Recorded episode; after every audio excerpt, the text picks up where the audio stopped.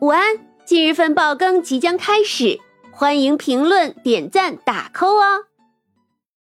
姚婆前年的时候说过一门亲事，去年成的婚，今年呀生了个大胖小子，两口子的感情极好。这不，满月的时候，婆家杀了只猪，给了姚婆一大块的肉以及一整副猪肝和猪肺。姚婆的女儿不爱内脏，她呢就给分了一些肉，其余的猪肝和猪肺她自己也没有留，只留下了肉，其余的就都给三娘送了来。我呢也不大会做这个，扔了就平白可惜的。你们这里人多，就做了吃了啊。三娘呢也没有拒绝，就收了下来。这猪肝啊，新鲜的很。三娘接了之后，就想到了怎么做。那黄猫呢，已经开始舔嘴唇了。它跟着三娘进进出出，一副馋得不得了的样子。三娘好笑的揉揉猫头：“今天变身了没？”黄猫一僵，讨好的喵呜了几下，然后啊，就变成了一个胖乎乎的少年。变了，变了，要吃，要吃。好，去前面大堂里待着去吧。嗯，三娘摆了摆手，这懒东西虽然懒，倒也知道好歹。要是有人的地方啊，他呢还是老老实实做个笨孩子的。三娘呢，先把猪肝切片儿，又把猪肺也切了片儿。等锅里水滚，将猪肝丢进去焯水。然后再捞出来，换一锅水，再把猪肺也给焯了。这内脏啊，毕竟是有味道的，要是不处理就做，难免会有些怪味儿。之后他又取了两个胡萝卜，洗净了，切成菱形片儿。之后再取几个青椒，也切成片儿。取一把水芹菜，切成段儿。这时候在锅里放油，烧热。将姜片炒香，加入胡萝卜、青椒、水芹菜炒匀。这个时候啊，放入猪肝爆炒出香味儿，加食盐和一点点酱油就是了。若是怕有腥味儿，就再加一点黄酒。三娘呢，轻轻点了一点黄酒，炒一会儿便可以出锅了。因是一整个肝儿都做了。所以三娘呢要炒久一点儿，等这个出锅之后，就该做肺子了。切一碗泡好的辣椒，预备一碗鸡汤，把姜切成碎碎的颗粒，蒜呢也这样切，把方才焯水的肺片用湿淀粉拌匀，再另外取上一点湿淀粉，加上黄酒、酱油、醋、白糖和高汤，调制成味汁儿。之后，将锅放在旺火上，倒入菜籽油，烧到七成熟。之后再放入肺片炒散，加入泡椒末、姜米、蒜米。之后再撒入葱花，将味汁儿也烹进去，再翻炒一小会儿就可以了。胡大娘做的肉馅芝麻饼也出锅了，是用肥瘦相间的五花肉碎末混着葱花做成馅儿。之后再用发面做皮，在铁皮炉子上烤出来的，那上头撒着一层芝麻，闻着就叫人食指大动。后来呢，三娘又炒了一个酸辣大白菜，凉拌了一个黄瓜片儿。等饭做好，就在院子里摆上。反正啊，有那么几个胃口大的，也是精致不起来的。一盆双色炒干片，一盆鱼香肺片，一大摞饼子。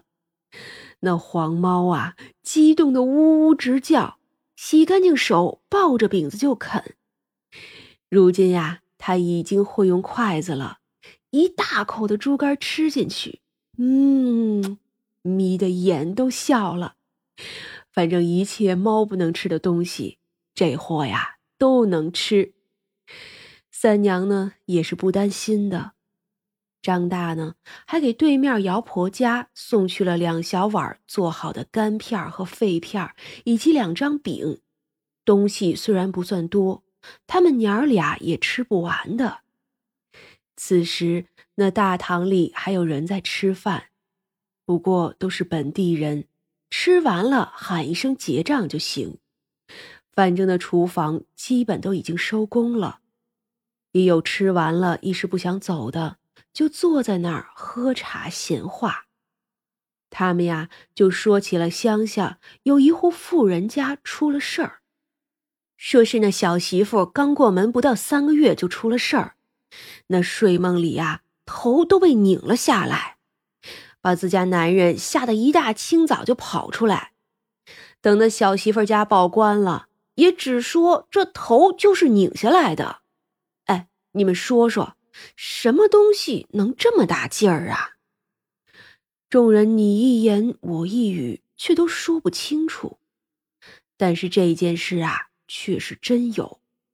至于有没有那么玄乎呢？哼，那个呀，可就不好说了。反正啊，是进门不足三个月的小媳妇死了。张道长下午来的时候，只说饿死了，叫上一些饭食。吃饱之后，也说起这件事儿来。那邹家请我去看了，一看就知道是怨鬼所为。哎，说罢，他就开始讲起这件事儿来。原来呀，这邹家虽然住在村子里，倒也确实是家境不错。邹家只有一个独子邹大郎。这位邹大郎虽然是个务农，又做买卖的。可是啊，那学问不错，又是个样貌出众的。第一个娶的媳妇儿是花氏，两口子十分恩爱。只是三年过去了，那花氏也不见有孕。她本身呢，身子又不是很好，难免公婆会有怨言。她呀，就这么一病不起了，眼看着人就不好了，临终前。他只拉着邹大郎的手哭：“我死后，你要是再娶一个，就把我忘了。我是万万舍不得再这么活着，不肯死的。”邹大郎那时也是真心喜欢花氏，见他这样哭得比他还厉害，自然许诺：“ 你放心，我肯定不再娶了，一辈子都不娶。”我就守着你，之后过继一个孩子就是了。你又何苦说这些假话哄我？我要如何说如何做，你才信我？你只管说来，我一定做到。若是做不到，那我也不算个人了。见他说的信誓旦旦，那花氏就信了。直到我死后。尸骨定是要埋出去的，可我舍不得你。你把我那根凤钗埋到后院的东南角下，再埋进去一根我常用的锥子，从此也是我日夜陪伴你。只要你遵守你的诺言就好。我都听你的，可你不能这么想啊！这么想，那并不是更不能好了吗？花氏只是摇头。我知道我自己是活不成的，你只管应了我。要是你以后再去，我定不许你的新人在这里待着。邹氏只当花氏是伤心的话，也没有多计较，自然呀，什么都应了。可没有想到，花氏说了这些之后，果然没几日就病死了。邹大郎呢是伤心坏了，自然按照妻子之前的遗愿，把他的凤头钗和一个锥子放在了一个盒子里，埋在院子的东南角，又在那儿种下一棵梨树。这一晃啊，两年多就过去了，守孝也该满了。